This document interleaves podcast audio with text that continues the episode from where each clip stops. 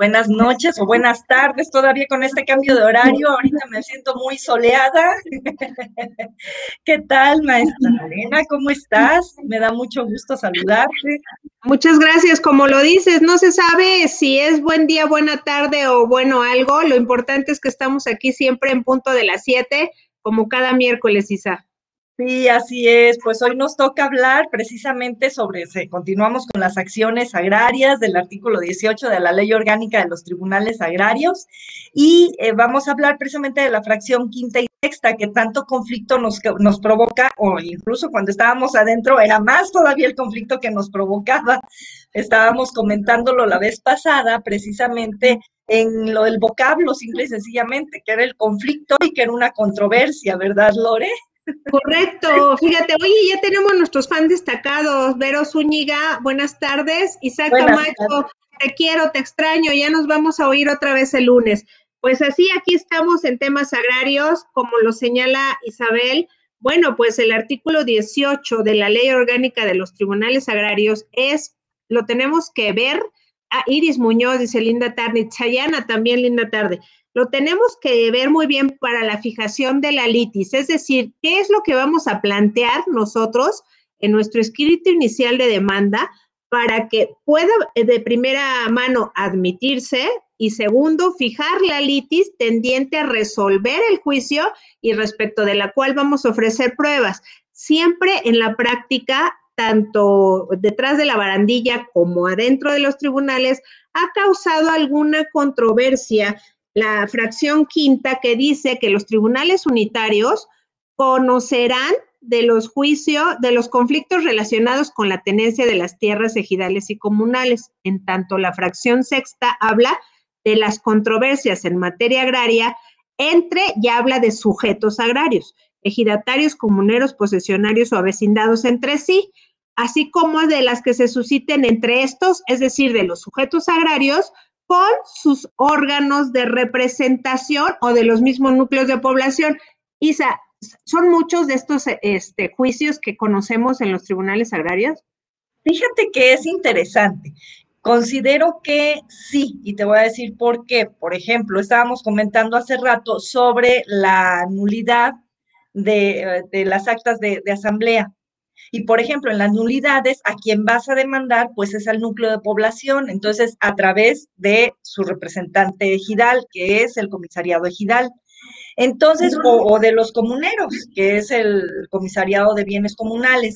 Entonces, ahí, ¿qué fracción entraría? Pues yo considero que la sexta. Sin embargo, estamos, ah, perdón, efectivamente, y ahí todavía no se trata de un conflicto sobre tierras agrarias propiamente, sino simple y sencillamente es el entre el particular o los particulares y el núcleo de población, pero sobre una mala asignación o sobre algún error en el acta de Entonces eso es lo que marca la diferencia. ¿Cuál sería entonces, y quiero que nos hagas favor de, abrirnos un poco el panorama en ese sentido, sobre los conflictos, la fracción quinta, ahí que entraría? Ok, eh, eso a, mí y creo que también a ti en la práctica te pasó, por hay luego ejidos y comunidades del mismo nombre y que colindan. Entonces tenemos el ejido San Marcos y la comunidad San Marcos, entre paréntesis ficticio, ¿eh? ejido y comunidad San Marcos en algún estado de la República, y colindan. Como señala la maestra Isabel, resulta de que hay alguna controversia, a ver, ¿y es por límites o es porque en las dos actas eh, eh, les este, empalmaron algún, em, ¿cómo se llama? Alguna porción de tierra, pero el conflicto aquí es entre dos núcleos de población de forma colectiva. No, no está peleando no se está controvirtiendo la parcela o la unidad de dotación de un solo ejidatario comunero, sino toda la, la, superficie que le fue reconocida, en su caso a la comunidad, o que le fue dotada al ejido. Ese sería un ejemplo. La fracción quinta, entonces tú elaboras tu demanda de, en representación del Comisariado de Bienes Comunales de San Marcos en contra del núcleo ejidal de San Marcos por conducto de los integrantes del comisariado ejidal, ¿no? Ese sería el ejemplo. Em, sin, embargo, fíjate que ahí entraría otro conflicto, que sería fracción primera, fracción segunda, o de la, de, de, la, del mismo artículo. O sea, estamos hablando de un conflicto por este límites o estamos hablando de una restitución. Entonces ahí entrarían las dos, sería la fracción segunda o la fracción primera más la fracción quinta. Y ahora te la pongo más difícil. A lo mejor resulta de que ambos, tanto la comunidad como el ejido, tienen su carpeta básica y hasta su plano, donde por decreto presidencial se le dotó al ejido y, y en una resolución del tribunal se le reconoció a la comunidad. O sea, para que amarre, tendríamos tres. Una nulidad. Exacto, ¿no?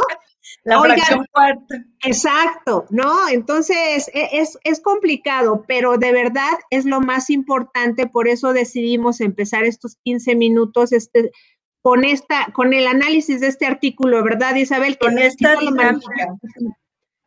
Es que está muy interesante porque incluso cuando vienen y te preguntan, eh, las personas o los ejidatarios o los abogados incluso piensan que ya traen muy bien su, asunto definido y les empieza uno a preguntar y a sacar, así que empieza uno a sacar hebra y termina uno sacando un rollo impresionante. ¿Por qué?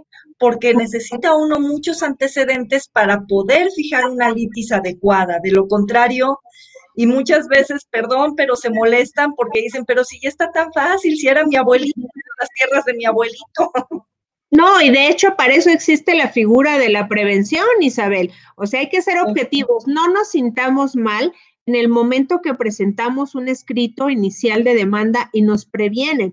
Por el contrario, es en el ánimo, en el ánimo de conducir de forma correcta tus pretensiones para que se fije de manera debida la litis, ofrezcas las pruebas que te van a llevar a, buen puerto, ¿no, Isabel? Y, Así es, definitivamente. Incluso evitar que en el futuro se modifique esa litis durante la asamblea, o, perdón, durante la audiencia, y entonces caer en complicaciones. ¿Por qué? Porque necesitamos llamar un tercero, porque necesitamos otro tipo de pruebas que no son con las que iniciamos. Es importante reunir y dar a conocer todo, todo el contexto a tu abogado en materia agraria. Y es importante, fíjate, que sea un especialista en materia agraria. No podemos aventarnos el, el, hecho de que seamos civilistas o que conozcamos o tengamos una idea, porque es muy técnica. La materia sí es técnica, definitivamente. Claro, claro, aunque es de buena fe y te ponen los campesinos o, o las personas en contexto, pero la técnica procesal jurídica hay que respetarla para que si, eh, se resuelva de forma integral la controversia. Y ahora bien, Ah, Isabel, un ejemplo de la fracción sexta. ¿Puede una persona en individual controvertir, tener un litigio con el ejido? ¿Cuál sería el ejemplo?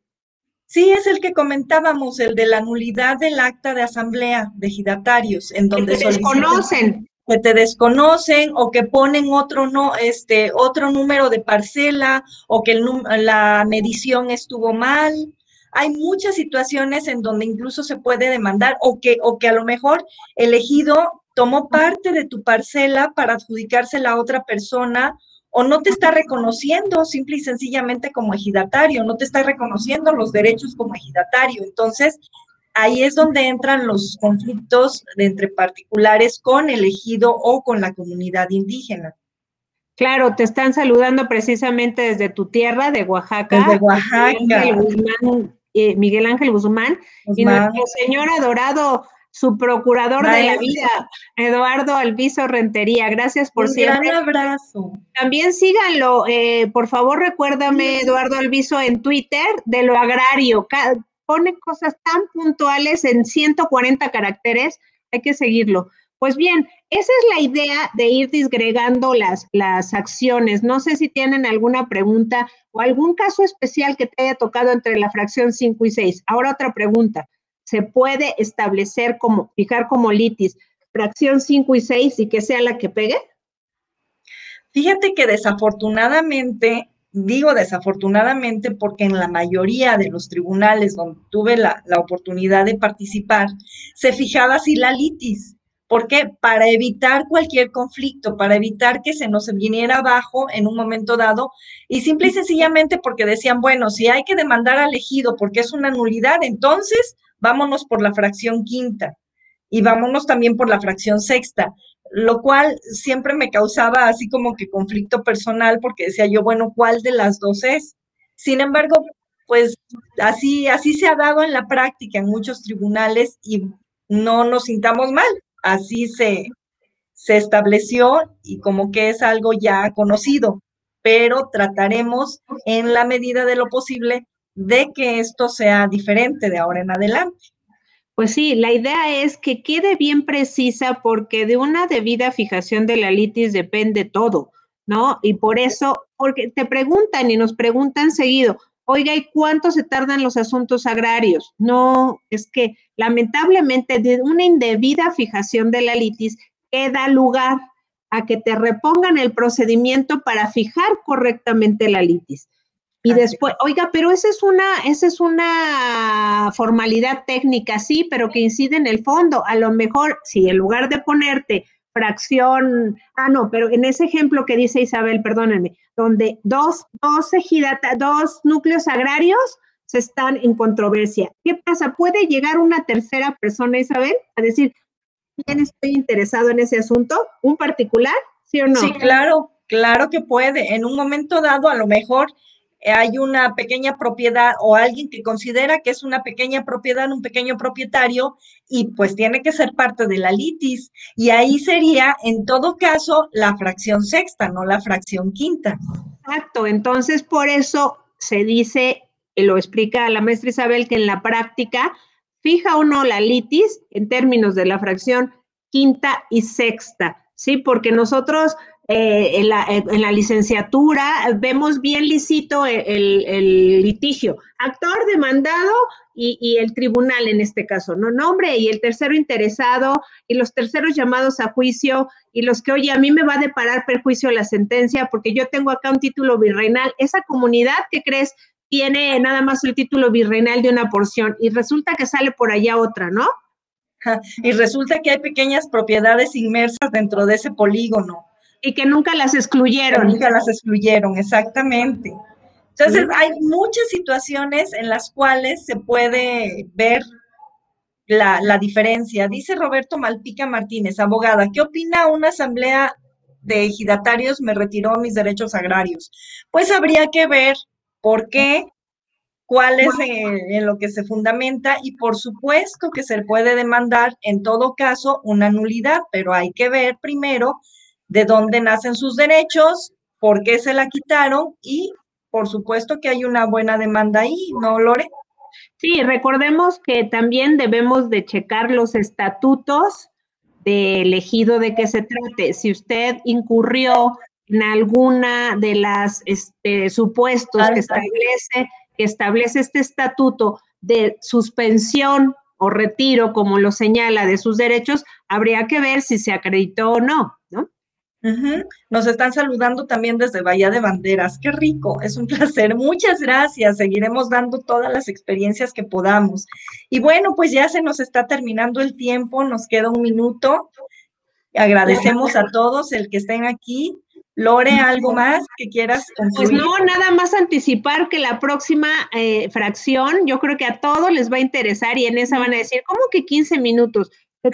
La sucesión de derechos ejidales y comunales. Aguas, lamentablemente hace rato recibimos una llamada por ahí de en un ejido comunidad están falleciendo por edad o por razones de la pandemia o por razones de enfermedades previamente adquiridas muchos ejidatarios y muchos comuneros. ¿Qué, qué pasa? Hagan, realicen el trámite correspondiente a la sucesión. Por favor, porque no, esos derechos, ¿cómo quedan, Isabel? Así es, eso lo vamos a ver la próxima semana. Muchas gracias. Como siempre, agradeciendo el a favor de su atención. Gracias por seguirnos y vamos a tratar de contestar de manera escrita. No nos despedimos. Saludos desde Toluca. Gracias, gracias a todos. Abraham, te contestamos sin, sin falta, por supuesto. ¿Qué derecho tiene una persona adquirir una parcela. Híjole, que no es ejidatario adquirir una parcela, ¿qué, qué palabra dirías? Ilegal. ¿Qué derechos? Ninguno. Cuídense mucho. Buenas tardes. Bye. Bye.